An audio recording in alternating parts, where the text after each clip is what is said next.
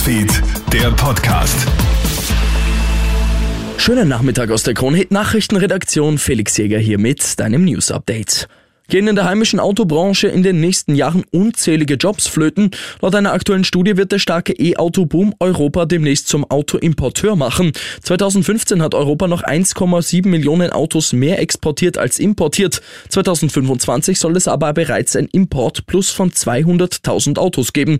Grund dafür, fast die gesamte E-Auto-Produktion läuft in China. Europa kommt kaum noch mit. Sebastian Obrecht vom ARBÖ. Da wird definitiv die Wirtschaft und die Arbeitsplätze darunter leiden. Auch übrigens in Österreich. In Österreich sind äh, im Bereich der Kfz-Wirtschaft rund 500.000 Personen beschäftigt.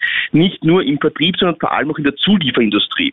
Für einige klingen 8 Euro für ein Kilo Brot noch immer nach einem Scherz. Es ist aber bei einigen Bäckereien mittlerweile Realität. Die Kronenzeitung berichtet von einer steirischen Bäckerei, die für 2 Kilo Brot 16,70 Euro verlangt. Vor allem wenn Bio draufsteht, wird es schnell mal teuer. Viele Bäcker sind leider wegen der hohen Energiepreise zu teils drastischen Preiserhöhungen gezwungen.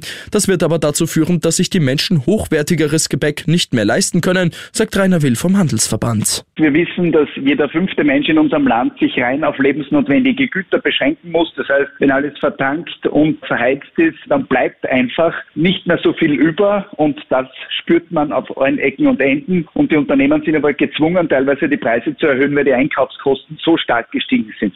In dem Fall rund um die Klimaaktivisten in Berlin, die einen Rettungseinsatz verzögert haben, hat jetzt eine Notärztin ausgesagt, dass die Blockade den Einsatz nicht beeinflusst habe. Bei einem Verkehrsunfall war ja eine Radfahrerin unter einem Betonmischer eingeklemmt worden. Wegen der Blockade der Klimaaktivisten kommen die Rettungskräfte verspätet zum Einsatzort. Die Radfahrerin ist gestern Abend verstorben. Die Staatsanwaltschaft prüft jetzt gegen zwei Klimaaktivisten eine Anklage wegen fahrlässiger Tötung.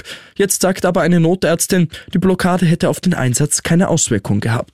Und US-Comedian Nick Cannon ist wieder einmal Vater geworden. Das klingt jetzt nicht spannend. Im Fall von Cannon muss man aber sagen, er ist Mitte September Vater geworden. Jetzt erwartet seine Freundin Alyssa Scott wieder ein Kind mit ihm. Ach ja, und übrigens seine andere Freundin Abby De La Rosa ist auch schwanger. Nick Cannon ist also bald zwölffach Vater. Ganz schön fleißig. Ich wünsche dir noch einen schönen Abend.